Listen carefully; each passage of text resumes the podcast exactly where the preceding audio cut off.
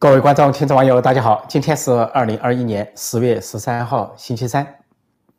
中共政局继公安部震荡、西部战区震荡之后，中共的政局继续朝着扑朔迷离的方向发展，充满了诡谲。就在前两天，十月十一号，中共的《解放军报》刊登一篇不同寻常，炒作明朝的多门之变。那么这篇文章呢，是主要是讲于谦。于谦是明朝的一个呃著名的重臣，他历经了明英宗和明代宗的时代。当时那个时代呢，明朝跟北方的瓦剌啊对抗和冲突，发生战争。瓦剌呢叫西蒙古，那么这个于谦扮演了一个重要的角色。先是他经历了三个事情，一个是土木堡之变，一个是啊金呃金丝保卫战，还有就是后来的多门之变。那么这里面的事情呢，充满了宫廷斗争，而于谦呢始终是一个重要的角色。那么这里这个文章《解放军报》这个文章引用了于谦的一首诗，这个诗的大意就是说。呃，这个富贵或者是呃其他的这些财物啊，都是次要的，关键是名节最重要。说只要名节在，身外之物都可以忽视。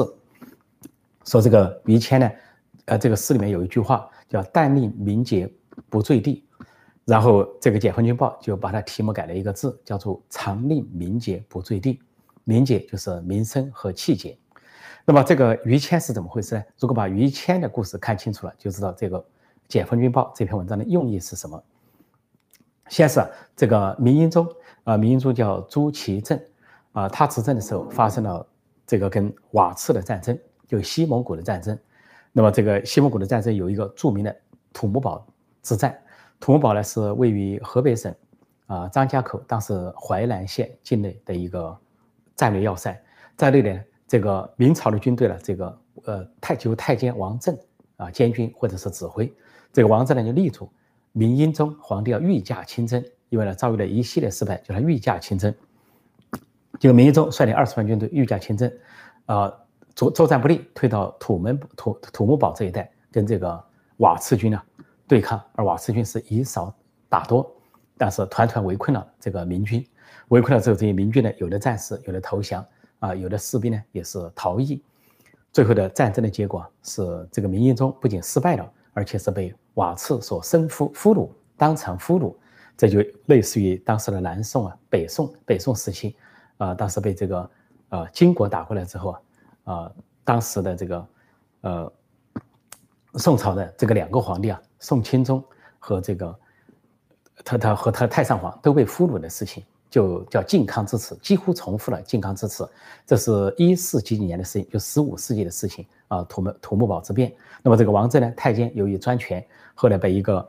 被一个叫樊中的这个将领，这个将领是保护皇帝副中将领，他就一锤把他砸死，说砸死此贼啊，以以这个泄天下之愤，就这个王振王振误国，这王振。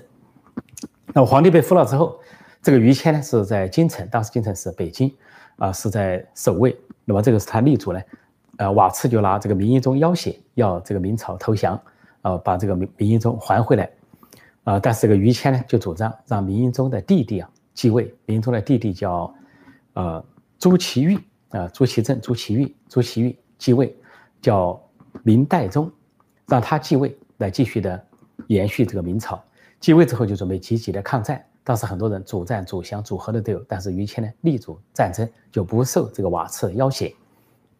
最后瓦剌大军啊就逼近京城，逼近京城之后，如果按照当年金国灭掉北宋这个模式啊，那么就可能这次呃明朝也就完蛋了，因为这个防守空虚，兵力已经消耗一半以上。但是于谦呢布置了重兵，说出城布置，在五个门城五个城门外出城主动迎击敌军，最后经过金丝保卫战，战争的结果打败了瓦剌。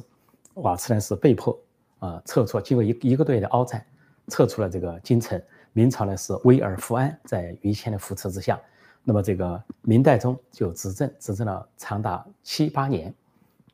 在他执政期间呢，又发生一个事情，那就是瓦剌呢看到这个明英宗被俘虏的明英宗没有什么利用价值了，就决定把明英宗送还，送还给明朝。那么这个明代宗呢开始不愿意，说都是你们让我当皇帝啊，这个我哥哥被生父了，现在你们要他回来。意思说，一国不容二主，怎么办？当时于谦就告诉他说：“现在大局已定，就你已经是皇帝，你还怕有什么变化吗？”结果就主张迎接这个明英宗回来，封为太上皇啊，早就尊为太上皇了，已经尊为太上皇。结果明代宗同意了，这个明英宗就回来了。回来之后，明英宗呢，就明代宗就把他的哥哥明英宗呢软禁起来，软禁在一个南宫，说是这个重门深锁，而且锁里面还灌了铅，打不开。有一些太监和这些侍卫啊去服侍他，啊，饭菜呢都从这个窗洞门洞给送进去，相当于软禁。那个明英宗呢回来之后呢不服气，我对自己丢掉了皇位，就日思夜想，都想恢复自己的皇位。那么常常呢这个贿赂太监或者身边的人，后来多次都被这个明代宗所发现，啊，不能成功。那明代宗更加加强了对他的防范。本来呢这个明代宗根据于谦的建议啊立了这个，呃。明英宗的儿子朱见深为太子，但是看到这个明英宗总是要恢复皇位的意思，他就把这个太子废了，把朱见深给废了，立了自己的儿子朱见济当太子。结果没想到呢，这两父子身体都不好，就是明代宗和他的儿子明见济身体都不好。这个这立为太子的明见济啊，没几年就去世了。结果这个明代宗没有再没有儿子，他也没有再立太子，那也没有立朱见深为太子。结果再过了七八年呢，他执政七八年之后，他自己。病重了，这个明代宗病重了，就在这个时候呢，一些将领发动了政变，就配合这个明英宗。这些将领像石亨呐，啊什么，呃还还有一个叫什么呃曹曹巨曹吉祥等人，发动了宫廷政变。他们带了一千禁兵冲进紫禁城了，解开了南门，攻打那个南宫，把这个明英宗解救出来，然后直扑这个皇宫。守皇宫的这卫士啊，听说是皇太后，这个太上皇。太上皇明英宗回来了，就打开城门。打开城门之后，明英宗就宣布复位，然后这些太监就三呼万岁。这个时候，明代宗已经病重，人事不省，他们就复辟了。这叫夺门之变。夺门之变，明英宗复辟是明朝一个著名的事情。复辟了这个这个明代宗呢，病势沉重。那么当时呢，说忘记了废除他的地位。那么持续有几天，有两个皇帝，都是中国历史上两个皇帝同在，一国有了二主。后来过几天才想起来。要罢免废除这个啊明代宗，把他封为什么王？但明代宗不久就去世了。就在这样的情况下呢，明英宗复位。明英宗复位之后呢，大家就告说这个于谦呢是拥戴了拥戴了明明代宗啊当皇帝是有谋反，那么就要杀于谦。这个于谦说虽然有重兵却按兵不动，最后被逮住了，被逮住先投入大牢。说明英宗开始不舍得杀他，说他对国家有功。但是后来在其他大将的力主下，其他将领跟他有仇，就主张杀掉这个于谦，就被杀了，而且弃尸丢在这个街市上。这个于谦被杀之后，据说有人去看他的家家族啊，结果说是非常节俭、非常简朴，是一个清官，所以有些人看到都落泪，就对他进行厚葬。这就是于谦的故事。那么当时这个文章就写到这一段，说这个于谦呢，虽然手握重兵，但是没有去这个呃做什么动作，好像这个明英宗就复辟了。然后就告诫现在的中共将领啊，应该有于谦这样的名节，不为所动，啊，这个为国家什么谋利。那这篇文章究竟什么意思？写到这里，那么是不是在比喻？如果从习近平的角度写出这个文章，就在比喻啊，习近平恐怕是这个明代宗于谦啊，拥护了明代宗，因为这个文章的主角是于谦，大战于谦，于谦为了国家拥戴了新主啊，不顾先皇，即便后来海边。被这个整死啊，被杀死也不在乎。那么就说习近平是新军，那么意思意味着中共内部有政治老人复辟。他所谓政治老人复辟啊，意思说政治老人可能不让习近平连任，那么就相当于是某种形式的复辟。当然，并不是说胡锦涛或者说李元朝这些卷土重来取而代之，倒不是这个意思。估计的意思就是政治老人这一关通不过，明年二十大连任的时候，可能半数以上多数政治老人不同意他连任，可能呢。甚至要罢黜这个习近平。其实习近平呢，到期卸任呢不叫罢黜，但他自己认为以连任为这个野心的话，他就认为是一种罢黜。那么就希望呢，有一些习家军也好，是将领也好，上将也好，能像于谦一样啊，忠于他，而不是忠于这个夺门之变的啊先皇会来复辟。那么这是一层意思啊，说明呢，习近平呢是害怕罢黜。但是也有另外一层意思，因为细读这个文章，发现这个讲于谦的故事的时候啊，就讲到于谦说是扶持新皇帝，然后又迎回这个明英宗，一切都是为了国家。后来明英宗复辟，他又是为了国家，没去反抗。后来甚至自己身首异处，也在所不惜。那就说里边就说了一句话，说社稷为重，君为次，君为轻。实际上，孟子的原话说：“民为重，社稷次之，君为轻。”不过在这篇文章中说的是“社稷为重，君为轻”。社稷就是政权，就看重的是政权，而君主是次要的。谁当皇帝不重要，只要维持了明王朝，维持了这个汉族的这个王朝，那就说于谦是这个意思。那么也就可能这篇文章是习近平的对立面所写的。如果是习近平的对立面反西势力通过解放军报运作了这篇文章，那就是另外一层含义。那比喻的就是什么呢？就说这个呃，这个于谦呢，来去都是为了国家，是呃金石保卫战也好，是夺门之变也好，是拥护新主也好，最后看到旧主回来，也都是为了国家，不为所动，为了一个政权。那么暗示的就是现在共产党岌岌可危被习近平这个总加速师啊倒退了岌岌可危。那为了维护中国这个红色王朝，为了什么党的利益啊，应该废掉习近平。但是如果现在朝中大臣啊、左右官员管你是不是习家军，你应该以政权为重，以这个共产党的江山为重，不应该维护一个人，因为习近平已经把共产党的江山搞得岌岌可危了。那么你应该像于谦一样，啊，进和退都是以这个，啊，所谓党的利益至上，而不是以个人利益至上。君为轻，社稷为重，就政权是重要的，这个个人是次要的。如果一个人成了这个障碍，那他应该走人。呃，如果一个人是有利于这个党啊，那么就应该迎新军。大概这个意思，哪怕是复辟，哪怕是政治元老的复辟，都应该比习近平要好。也就是说，对立面有可能写了这个文章，而且后面还讲到说，有现在有些将领呢，是不是专心蒙怎么军事蒙打仗，而是琢磨领导的意思。大概是西部战区在中印边界一败再败，从去年到今年，最近又一败败了一仗，败了一阵，二百多名共军士兵强行入境，动手先打，结果被印军打倒在地，而且当场俘虏，俘虏之后经过谈判才送回来，可以说丢尽了大脸。那么，习近平、习家军为了掩盖这个丑闻呢，把去年的双方冲突中互相俘虏的一些照片拿过来，以旧充新来迷惑国内的中国人。但是呢，习近平在中印边界遭遇的挫败，应该说再次重挫了他在党内的地位。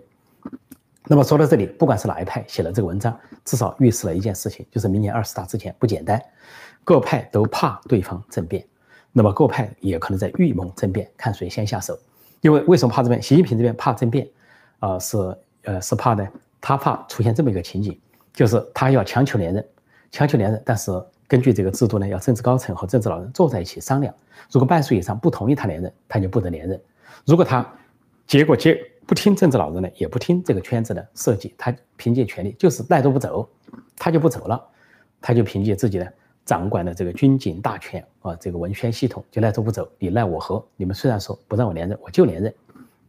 这就是一种政变，就违反了中国内部的制度、内部的一个设定，这是一种政变。而且在这个政变过程中，他还可能说把政治老人给软禁起来，或者把其他各派不同意我的团派啊、太子党、红二代给软禁起来，那就是十足的政变。这从他这头的政变，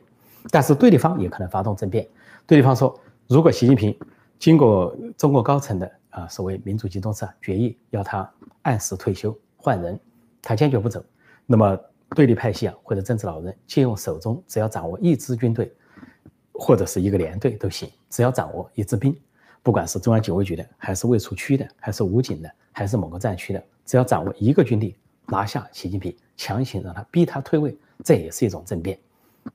其实炒作政变呢，啊，最近以来，中国的党媒党报已经四次炒作政变了。那么最早是在北戴河会议前，是习家军放风，对北戴河不利，因为北戴河他可能面对政治老人和其他派系啊，他就通过北京武警总队的啊司令员那个李维杰发表了一个文章，说一切都听习主席的，让习主席放心，听习主席安排，听习主席指挥，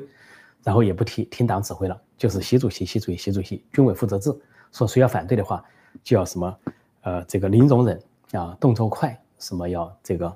好像是。坚马马上解决，意思就恐吓北戴河会议的政治老人，不得妨碍习近平。这第一次炒作是有利于习近平的炒作。到了这个北戴会议之后，在九幺三纪念林彪事件的时候，突然又炒作了这个说要防政变，又把这个林彪时候的政变，说林彪呃武装政变，呃夺取权力，试图推翻毛泽东，又拿来炒作一番。这就把胡温时代的一个定论推翻了。胡温时代定论说不再这个污名化林彪。不再抹黑林彪，不再用负面的词语形容林彪，那么就是结论就是林彪是有功之臣，而九幺三是有冤屈在里面，有说不清楚的，各说一词。但是习近平通过他们掌握的媒体啊，再次把林彪事件定性到毛泽东的定性，就是林彪是武装政变，是叛逃，他的儿子有小舰队要谋杀毛泽东。那么这一次第二次炒作就是针对对方，就对方要发动政变。那么第三次炒作就是在四月六号之前，国庆节前夕啊，炒作华国锋平反呃平定那个粉碎四人帮四十五周年。那华国锋这个事情历史上已经有结论，政治老人曾经说过下不为例，也说宫廷政变呃宫廷党内斗争不能用宫廷政变的方式解决，一批政治局委员逮捕另一批政治局委员，一批政治局常委逮捕另一批政治局常委，这样子中国就乱套了。所以陈云说了之后，大家都对华国锋这个事不再提。但是呢，习近平他们通过媒体炒作呢，又把华国锋粉碎四人帮这个事当成正面的事情，大书特书，说他掌握了自己的合法性。呃，当时是第一副主席、国务院总理，那么暗示习近平有可能发动政变，这是第三次。那么这次炒作这个夺门之变就是第四次，又在暗示呢，对，如果是习近平方面的炒作，那是暗示对面要发动政变，政治老人要发动多门之变，就说明英宗复辟啊，南宫复辟，历史上叫多门之变，当过皇帝。这个弟弟当了皇帝，最后他又杀了个回马枪，自己又当了皇帝，趁弟弟病重。那么这一回呢，就是如果是习近平的炒作，就是讲对立面；如果是对立面的炒作，就相当于在告诫朝中大臣、朝中官员啊，不要靠人，不要选个人在，你要站在这个整个这个政权维护党啊，这个所谓党和国家的利益这个基础之上。总之呢，这是一个非常不寻常的信号，就是公开的炒作多门之变。炒作当年的政变，而以这个于谦为中心，就是以设计为重。说炒作结束之后，那么还有一年啊，各我说各方都在预防政变，防止对方政变。但事实上，如果要防止对方政变的话，各方他最好的办法就是自己预谋政变。因为你光防，那你被动束手就擒。比如说习近平他们，如果说强行连任要发动政变，去软禁政治老人和其他各派，那政治老人和其他各派不得不有所准备，要有自己。掌握一支重兵在手上，予以反击。同样道理，如果习近平怕被正面推翻，那么这个说自己要强行连任，对方把他推翻，他也要防，他要去监控对方，或者自己要掌握一支重兵。总之呢，看上去呢是给人的感觉啊，山雨欲来风满楼，好像是政变难以避免。其实政变也可以避免，政变避免就是习近平安然退下来，就跟胡锦涛一样，做完两届任期就自觉退下来，自己到了年龄，到了两届，又把国内国外搞成一个烂摊子。那么自己退下来，退一步海阔天空，可以说可以化解这一场政变，避免这一场政变，让这个权力啊和平的交接，是这个政治老人和高层的决议。如果让习近平退，习近平就退，全退裸退，让另外一个人，比如说汪洋或者是其他人来接替啊相关的职务，总书记、国家主席、军委主席。如果这样的话，可能在中共宫廷啊，有可能化干戈为玉帛。那么。甚至可能重新走上一个改革之路，有经济改革，还有政治改革，这些都可能发生。而谁掌握了这个通向人民文明的方向，他就有可能在人民中立足。谁要是背道而驰，跟世界文明背道而驰，跟历史潮流背道而驰，也就是跟民意民心背道而驰，迟早是身首异处。好，我这里暂时讲到这里，现在回答呃观众在线提问。啊！提醒新来的朋友，记得点击订阅本频道，并按下小铃铛，以收到及时的节目通知。有人说瓦次读瓦纳，那有可能哈，有可能那个它有一个叫 R A T 结尾时，可能是纳 R A T，瓦纳对它那个西蒙古的音有可能是瓦纳 R A T R R 读纳，对，有可能哈。我看看这个。先看看相关的问题。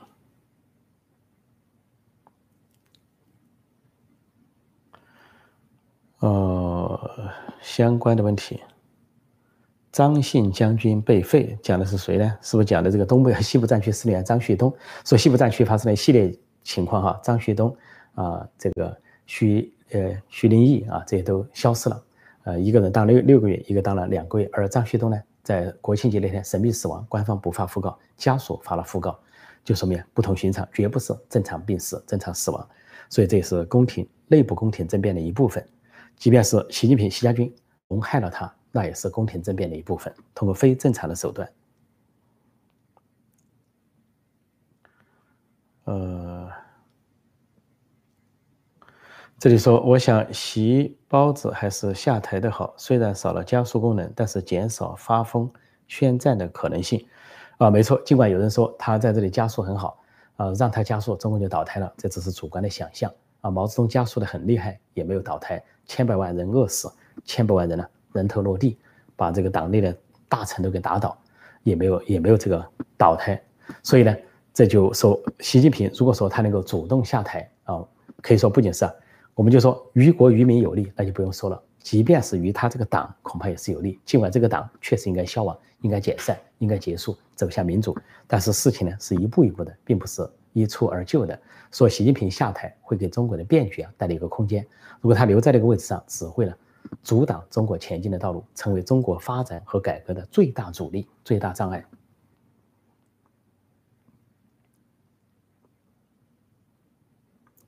啊，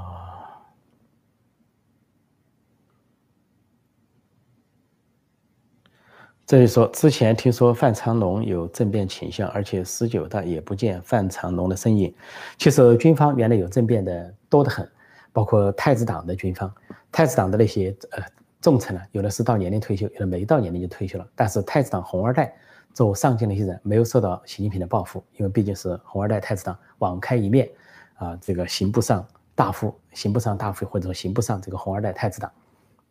当时呢，海军、空军，呃，这个陆军二炮部队很多都掌握在太子党的上将手上。像这当时二炮部队的这个政委是张海洋，啊，还有这个呃空军司令吴胜利啊，海军司令吴胜利，呃，空军司令是马马马小天，马小天，还有就是呃国防大学的政委是刘亚洲。还有就是海军政委是刘小江，这些都是元老之后，像刘小江是胡耀邦的女婿啊，刘亚洲是李先念的女婿，然后这个，呃，呃张海洋啊，这些父亲儿子，父子两代上将，还有其他吴胜利啊，这些都是红二代太子党啊，更不用说还有其他啊，像那个总后勤部的政委刘源是刘少奇的儿子，都被习近平啊杯酒释兵权排挤在一边，说这些人其实当时啊。都一定程度或多或少参与了政变，尤其是十九大前，二零一七年七八月班七八月间所发生的孙政才联合总政治部主任张扬，呃，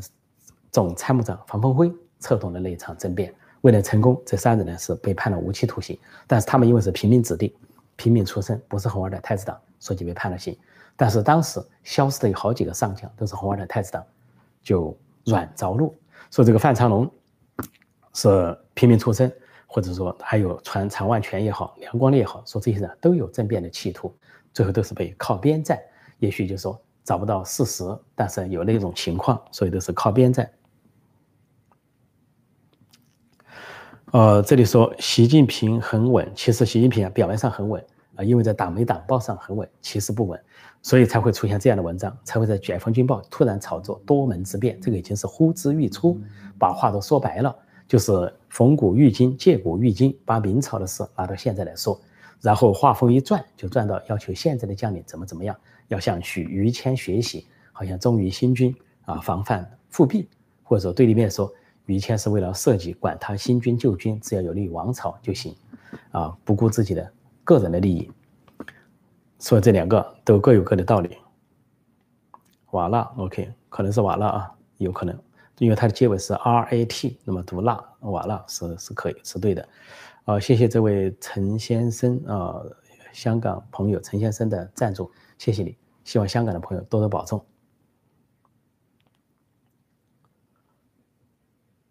呃，习连任了就重走老毛路，再继续运动啊，什么一什么。这个习近平根据他这个架势摆出的架势，他要连任了之后，的确对中国非常不利。呃，因为尽管呃共产党啊说是本来就是对中国是一个祸害，但是如果一党专政再加上一人独裁，那是双重的祸害，那叫人民付出更大的代价。因为共产党为了他的一党利益，已经让人民买单，让人民成为代价。如果一个人为了个人的利益，又让人民买单，比如去中印开战、南海开战、台海开战、东海开战，那都是平民子弟的。这些啊，独生子女去当炮灰，说红二代太子党的人绝对不会上前线啊。习近平他们的家族有的是澳大利亚的公民，有的是加拿大的公民，几乎全部移民走了，自己的女儿可能也在美国，所以牺牲的还是啊平民子弟，说于国于民都无力。除非他改弦易辙，我就说过，除非他主动推行政治改革。这里说主动下台不可能，呃，这个对主动下台的可能性比较小，那就说这就为政变埋下了伏笔。我说两种情况都可能政变，他要坚持连任，呃，这个政治老人和高层已经决议他应该退位，他还坚持连任的话，就是他的政变。反过来，如果他坚持连任不走人，赖着不走，对立方发动了政变，必须强行的把他从中南海拖出去，那就是对立方的政变。不管是哪一方采取行动，就是不是和平交权的话，都有可能是。这个宫廷内斗，也就是某种意义上的政变。所以现在政变恐怕成了中共党内的一个一个热门词、热词。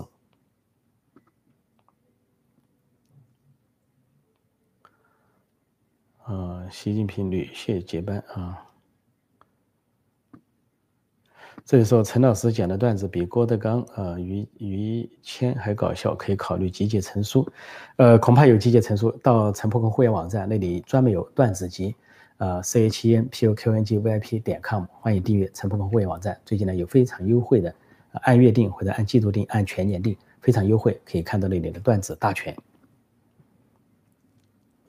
这里面说我很喜欢李克强，可惜他没啥权利。那么如果按照集体领导制啊？所谓呃，这个毛泽东死亡之后，讲的是集体领导，讲的是民主集中制。那么李克强属于常态正常状态，谈不上有权没权，他就是管国务院，各管一摊。但如果按照习近平这种倒行逆施，要回到一人一人独裁，凌驾于全党，那当然习近平呃李克强就现在被边缘化、被排斥。但是习近平这样集中所有的权力在自己手上也很危险。现在中共官场里吧，都说躺平了。到处都在躺平，就像这次山西大水，为什么没人管？省省领导没人管啊，下面的领导也没人管，都在等上面的指示，而上面的高官一个都不下去，任山西七十一个县，七十一个县成为汪洋泽国，没人管，无人问津，老百姓都是自救，官场躺平了，动辄得救，生怕出错就层层上报，最后报到习近平，你自己做主吧，你拍板吧，看习近平有多少个二十四小时睡不睡觉啊？有多少个脑袋，多少双手？怎么拍板？全国这么大，国家这么大，说这是习近平搞成的。他让官员躺平了，就凭这一点呢，现在国际媒体上说中国几乎停摆了，说中共几乎停摆了，就习近平执政了，现在受到官员的软抵抗，停摆状态。如果二十大不换人的话，这个停摆的状态会继续。习近平不可能说全国的官员全部是习家军，他做不到，他没那么多人。所以在这样的情况下呢，这个大势所趋啊，国内外都不喜欢他留任，国际上也希望他走人。所以，为了避免冲突，避免这个政变，最好的办法还是这个下台一鞠躬，实际上也是按时退休，也算是光荣的事情，也不是什么丢脸的事情。赖着不走，反而是一个丢人的事情。呃，时间差不多，呃，不左不右，啊，这国家没有了。呃，上帝也抛弃了中国，二十大前停摆。呃，习主席拍板，十几天过去了，没错，这个山西的洪水啊。就是被耽误了九天，官方不发布任何东西。说记者去问山西省委省政府为什么不作为？为什么九天之后国庆十月九号才发布消息？山西政府那个不声不响不回答，显然就是他们根本做不了主。这件事怎么办？救不救？领导都不来，现在连李克强都不去地方走了，因为习近平和习家军要阻止他。那么我今天就暂时讲到这里，谢谢各位的收看收听，也感谢赞助的朋友，我们明天再见。